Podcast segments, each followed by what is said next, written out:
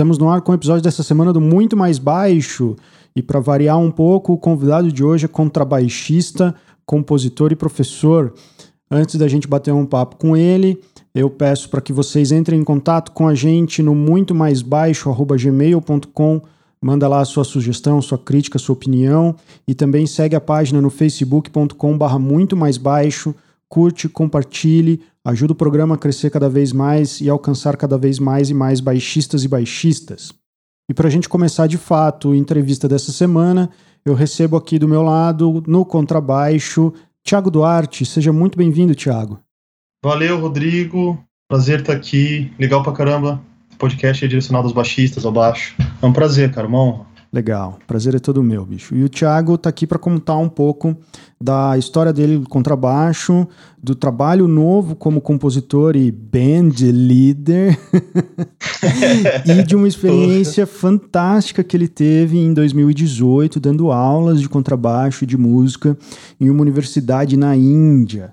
Tudo isso neste programa. E para começar, Conta a tua história com o contrabaixo, Thiago. Você que de uns anos para cá vem fazendo essa transição aí, acho que quase como muita gente tem feito, do contrabaixo elétrico para o contrabaixo uhum. acústico, uh, dentro desse ambiente da música popular, né? Então, tocando muita música instrumental, muito jazz, muita música brasileira instrumental.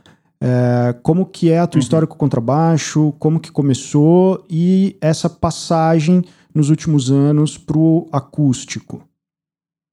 Certo. Então, Rodrigão, é o seguinte, eu comecei a tocar o elétrico em 98, eu tinha aí 11, 12 anos. Uhum. Né, eu já estudava, já tinha estudado piano, meu pai me colocou para estudar piano quando era bem moleque. Mas aí aquela coisa, você começa a ficar entrando na adolescência, quer tocar em banda, né? E aí peguei contrabaixo elétrico, comecei a fazer aula. Vim aqui para Curitiba, passei no vestibular da Universidade Federal do Paraná para música, vim para cá para estudar sempre com contrabaixo elétrico. É, e aí, cara, lá por 2000, que 2012, 2011, 2012, uhum. o, isso tudo assim, tocando baixo elétrico sempre, né? Eu tive, o, o Jeff Sabag, que é um pianista, uhum. proprietário do Dizzy ali, ele me chamou pra, tava sem baixista para fazer uma gig de jazz lá, a gente se encontrou num, numa ocasião lá específica, não tinha nada a ver com jazz, e ele me botou na, começou a me chamar para fazer umas gigs, assim, no, no Onca, antigo Onca, ali, no, nas quintas do Onca, né? Uhum, famosos. Enfim, é. Então, assim, a minha formação, né, universitária, de, não tive formação de conservatório, não tem nada a ver com jazz, com música instrumental. Foi uma coisa de de eu cair mesmo no palco e começar a ter que me virar, né? Uhum. Que aí você começa a tocar, o guitarrista ali vê que você não sabe o repertório, faz cara feia, aí você erra outra coisa, cara. E aí nessas coisas a gente começa a dar nossos pulos, né, cara? É uma coisa assim. Realmente você tá num meio.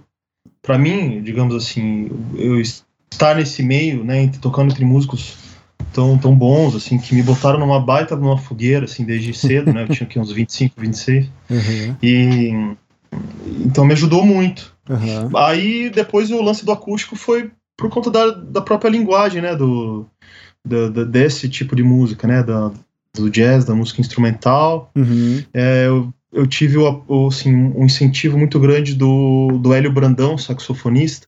O Elinho foi um grande, um, um grande amigo meu e me, e me incentivou muito. Assim, eu, a gente ia na casa dele, ele levava o baixo elétrico. Ele insistia muito para pegar o acústico ele toca o acústico também, né? Sim, sim. Ele tem um acústico na casa dele. E aí eu pegava, enfim, não saía som nenhum. Aí voltava para casa com o dedo todo estourado, puto da cara. Mas aí, cara, fui, fui, fui criando coragem. Comprei o baixo acústico em 2014, acho, 2013, na verdade. Uhum.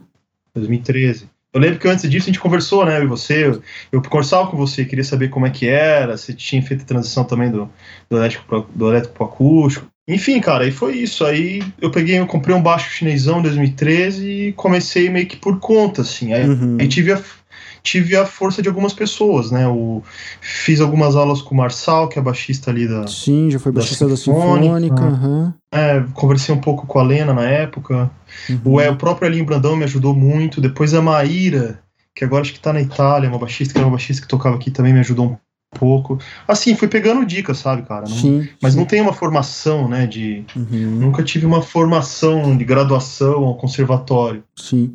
Interessante você colocar assim, Thiago, porque eu acho que é a realidade da maioria, talvez, dos, do, dos e das contrabaixistas ah, desse meio da música popular, seja jazz ou seja outro gênero de música popular. E, e me chamou a atenção, assim, achei interessante porque você comentou, né? Você veio para Curitiba fazer a graduação na Universidade Federal, que foi em música, Isso. mas que depois é que você começou a tocar, vamos dizer assim, na noite, o repertório. Então, na sua É. visão, assim, não só na tua experiência, mas como que caminha a escola acadêmica de música, você que fez a graduação em música, e depois parece que é um- uma linha paralela, assim, que, que você comentou, né? Então começou a frequentar as quintas do Onca e a aprender o repertório ali, né? Como que É. você vê isso, esse- esses dois tipos de escola, assim, você aprendeu a tocar na universidade, você aprendeu a tocar antes da universidade, você aprendeu a tocar depois da universidade, claro que não é, não tô querendo dizer assim, é, como a gente aprende história na escola, por exemplo, dormiu o barroco e, e acordou É. o clássico, não é de um dia para o outro, assim, mas é, essas diferentes conduções mesmo de estudo e de aprendizado, assim. É, cara, assim, eu acho que existe, pelo menos eu, eu posso falar em relação ao curso de música na Universidade Federal, que foi onde eu cursei, né? Claro. Mas assim, eu converso com outras pessoas de outros meios e acho que tem isso ocorre muito, assim, é nem sempre a pelo menos aqui a, a, a vida universitária na universidade de música ela tá conectada com, com a atividade do músico, né? Com a Com prática a da realidade performance, né? É, Uhum. isso. Então, tipo assim, a Belas, onde você estudou, tem ainda uma. Ela tem um enfoque na performance, né? Sim. Ah, ali onde eu estudei, o enfoque, na época, quando eu entrei no curso de produção, produção sonora, chamava produção musical. Então a gente aprendia um pouco de acústica, aprendia um pouco de composição, harmonia, Uhum. até música eletroacústica, assim. Eu nunca vim. Eu nunca vinha trabalhar nessa área, sabe? Uhum. Ah, mas eu não tenho também como negar que me ajudou, né? Eu Claro. acho que sim. As aulas ali dentro de percepção musical, de harmonia, tive ótimos professores, Uhum. o Maurício Doutor e o Norton, assim, Sim. pessoas que me ajudaram muito a enxergar a música de outra maneira. Mas dizer assim que minha vida dentro da. que hoje eu sou, assim, eu, eu vivo disso, né? Eu vivo como músico performer. Uhum. Então, é, realmente não tá. Não, eu não, a universidade acabou não agindo diretamente nesse sentido, né? De me formar como um performer. Uhum. Uhum. Mas contribuiu com outras coisas. assim. Claro. Eu lembro que até tinha um, algum, alguns, algumas pesquisas que os próprios alunos faziam ali dentro, eh, no sentido de tentar descobrir isso, perguntar assim, para os alunos o quanto eles conseguem ver assim de, de- a, a vida deles ali dentro da universidade como algo que prepara ele para estar Uhum. fazendo algo que para o mercado da música, para algo para a realidade do músico, né? Sim. Sim. É, não cheguei, acho que é, até falando disso agora, seria interessante procurar saber o que, que foi.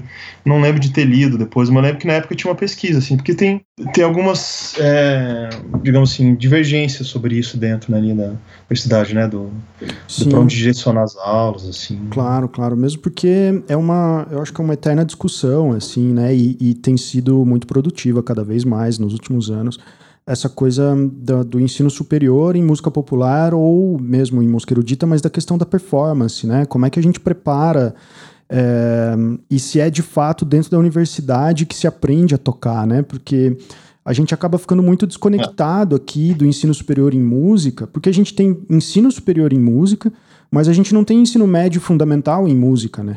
Então é muito louco isso. né? Exatamente.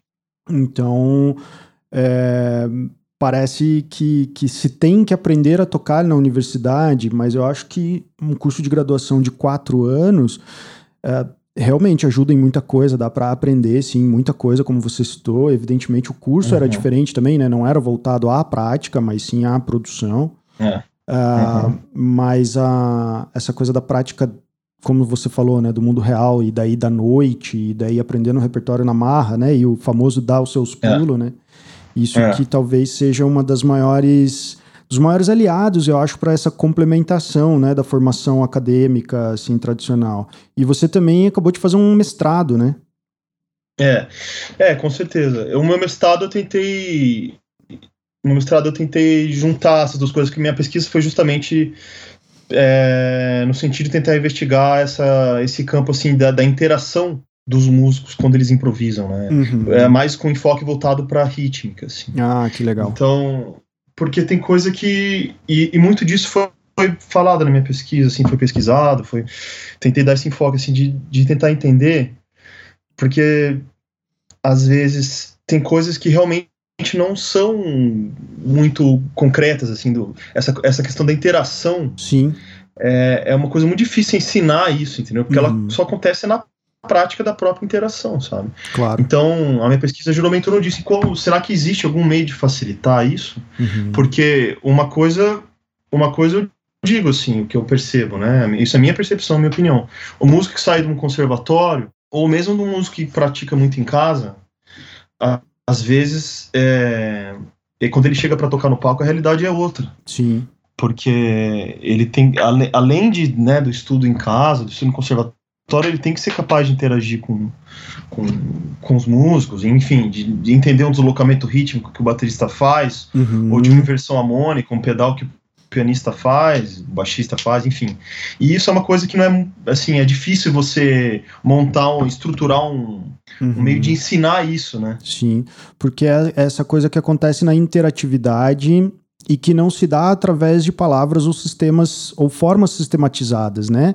É, é se faz de uma forma idiomática porque faz parte do estilo, faz parte do gênero e, e se aprende fazendo, né? Seja no jazz, Exatamente. seja no choro, seja na MPB, enfim. É, um, é uma ótima observação mesmo. E tua pesquisa está é, disponível é, para quem quiser ler, como é que faz?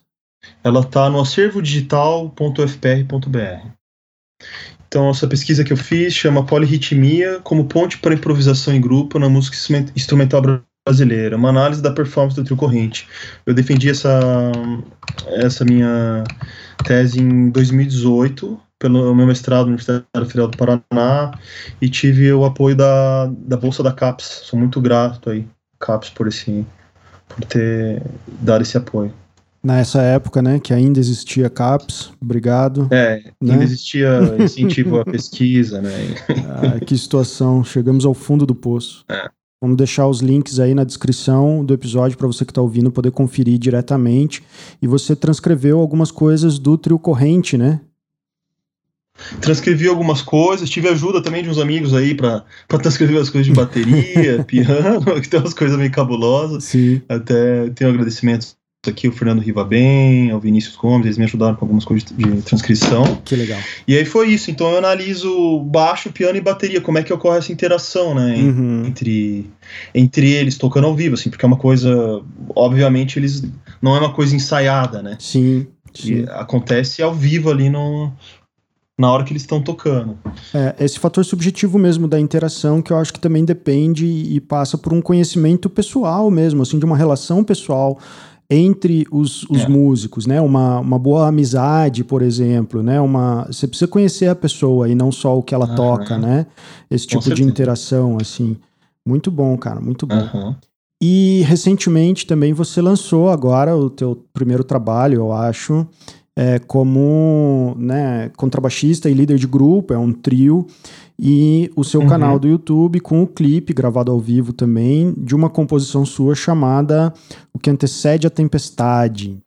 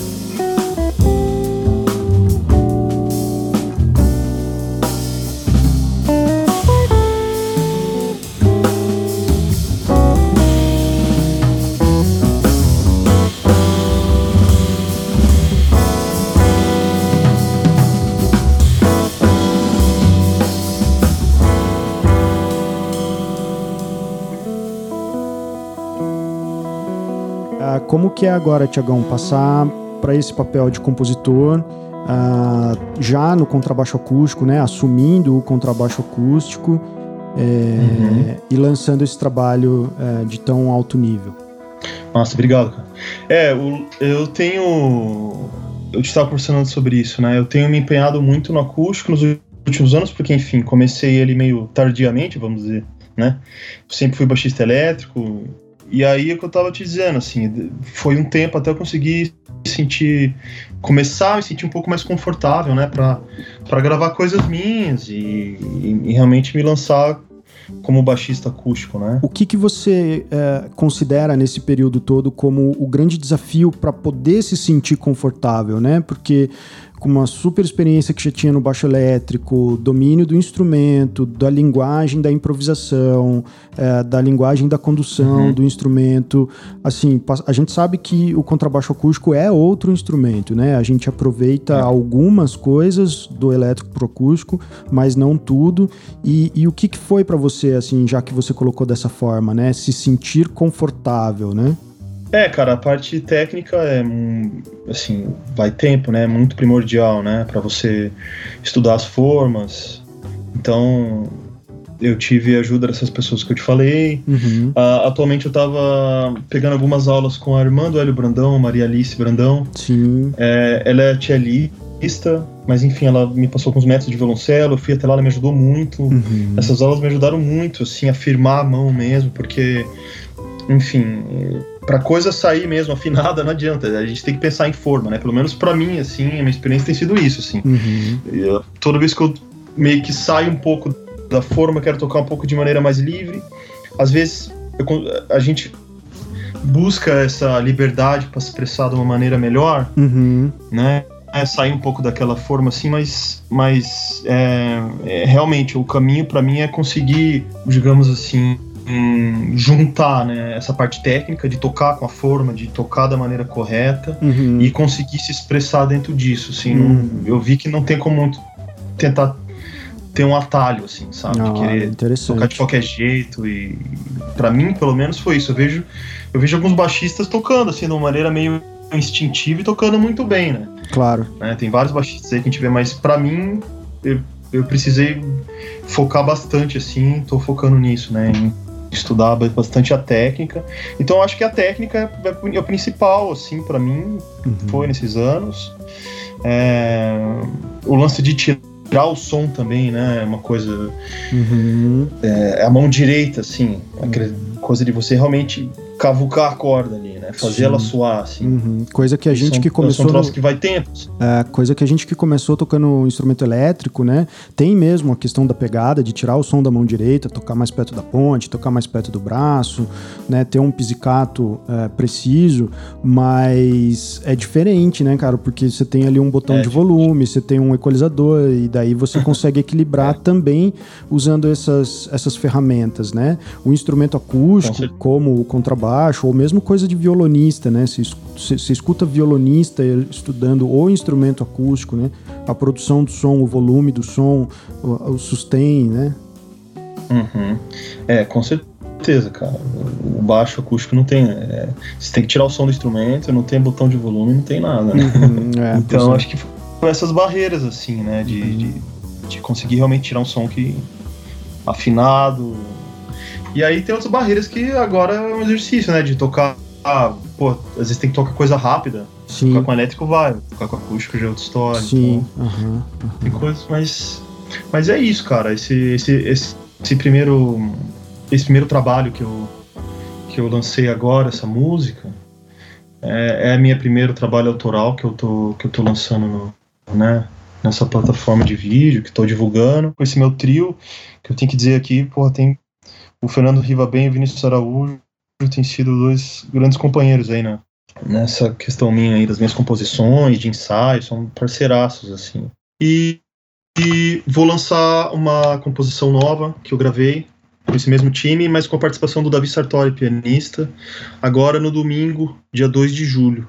A composição chama Duas Luzes, composição minha também, então fiquem atentos aí. Olha aí, vamos deixar também marcado na agenda com os links das redes sociais do Thiago aí na descrição para vocês acompanharem e não perderem o lançamento. Então, é domingo agora? Domingo agora, dia 2. Maravilha. Em primeira mão aqui no Muito Mais Baixo. Valeu, Tiagão. É, você, em 2018, passou uma temporada, um semestre, dando aulas de contrabaixo na Suarnabud, é isso? Suarnabumi, Suarnabumi. Academia of Music Ah, é, eu tô uhum. atropelando o, o indie aqui, com perdão a todos os indie que estão nos ouvindo. Como é que foi essa experiência, cara? Porque é uma, é uma universidade de música na Índia, que é assim uma realidade cultural completamente diferente da nossa. Como que foi essa experiência? Como que surgiu o contato para você ir para lá? Uh, e indo de cara como professor, né, para lecionar música durante esses, esse semestre, esse segundo semestre de 2018, assim, conta dessa experiência, como é que foi uhum. isso tudo? Cara, é, então é uma faculdade, na verdade, né, de música na, eles chamam de college, né, de, de música lá na, no sul da Índia, em Chennai, uhum. na próxima Chennai. É, quem, o, esse, esse contato aconteceu da, da seguinte maneira: tem um pianista que mora em Lisboa e deu aula lá, então eles eles têm uma certa confiança nele, pediram para ele indicar alguns baixistas, né, para uhum. para ir dar aula lá. Então ele indicou eu e mais alguns, a gente mandou currículo, mandou vídeo, fiz, fiz entrevista aqui pelo, pelo, pelo, por vídeo com, com um cara de lá. Aí os caras me escolheram para ir para estar tá indo lá. Eu fui, eu cheguei lá no começo de setembro de 2018 uhum. e voltei em meados de dezembro, né? Que legal, Fiquei, cara. Assim, quatro meses. É, foi uma experiência assim. Eu fui para dar aula de baixo elétrico, mas também dava aula de, de harmonia, uhum. de, né, de, de improvisação, de arranjo. E foi uma experiência muito bacana porque no, nos intervalos assim em que eu não dava aula, eu podia frequentar as aulas que da legal. universidade. Então, então, por exemplo, eu fiz aula de Conacol, que é um sistema de Putz, isso é muito legal. indiano, foi super bacana. E as aulas de Conacol deles lá com professores indianos, né? Uhum. E daí fiz algumas aulas de canto carnático também para entender aquele sistema dos ragas, né, indianos. Então foi, pô, foi uma experiência para mim. Eu fui lá para ensinar, mas acabei mais aprendendo do que ensinando, né? Voltei cheio de coisa na na cabeça, me influenciou muito, assim. Que excelente. E sem contar, e sem contar que a Índia é um país que é muito diferente, né, de tudo que a gente conhece. Então... Uhum. Como, como que foi essa interação lá? Porque a, a, a, escola é internacional, né? Não só você é brasileiro, mas sempre a cada semestre, pelo que eu pude entender do site deles ali, eles têm professores de vários lugares do mundo que são convidados a lecionar períodos ali durante a formação. Uh, e os uhum. alunos também são de vários lugares do mundo, ou a maioria é indiano. Como que foi a comunicação também, essa interação? Uhum. É, os alunos é, são majoritariamente indianos. Eu não lembro de ter. Agora estou tentando puxar aqui, não lembro de ter conhecido ninguém de fora da Índia, mas os professores, no ano que eu fui, tinha um português, uhum. uma moça do Equador, uhum. tinha outros brasileiros, dois brasileiros. E esse ano, agora eu não vi, mas sim, vai bastante gente, na Argentina, Europa, Estados Unidos, Rússia, eles sempre estão. A proposta deles é formar a molecada para tocar mesmo, né? Que legal. Então, eles aliam essa coisa da música ocidental, da música do jazz, da música pop, uhum. com, com a música deles. Eu acho muito interessante a proposta deles, sabe? Porque eh, a molecada lá estuda jazz, escuta rock, escuta pop, né? Eles têm. Enfim, já tá bem globalizado todas as sim, coisas, não preciso nem dizer, então eles. Eles escutam a música que a gente escuta, né? Eles gostam de ouvir jazz, gostam de ouvir rock. Só que a, a faculdade, ela, além de dar essa oportunidade deles aprenderem a tocar, né, convidando professores ocidentais, uhum. eles dão, eles ensinam essa é, a, a, música dele, a música da, da, da Índia, né? Então uhum. eu foi, eu acho uma baita lugar, assim, um, um, lugar super legal, uma instituição super bacana. Que legal. E forma a gente, forma o, o a molecada indiana para tocar é, é uma, é a música que eles escutam, mas tentando também puxar um pouco do da, da cultura deles, uhum. né? Do que fazer essa, essa pluriculturalidade. Nossa, inventei uma palavra agora, mas acho que multicultural, né? Assim, é isso aí. Uhum. Maravilha, é, que experiência, exatamente. cara. E, e... Foi uma experiência maravilhosa, cara. Só guarda bons recordações. O povo indiano é um povo muito bom. Uhum. Fiz amigos assim. Agora, faz pouco tempo, eu tava até recebendo um ex-aluno meu lá. Ele veio aqui pro Brasil. Que legal. Ficou um tempo aqui, estudou música aqui, fiz grandes amigos, viajei lá, conheci bastante coisa, foi demais, cara. Puta, que super experiência Uma legal. experiência, sim. Tiago, foi um prazer ter você aqui no programa. Vamos encaminhando aqui para os finalmente. É, e para quem ouviu agora, te conheceu uh, e quer acompanhar mais do teu trabalho, como que as pessoas podem te encontrar aí pelas redes sociais, e-mail, telefone de contato, é, caixa postal? Cara, então, eu tenho esse meu canal. Eu tenho esse meu canal no YouTube.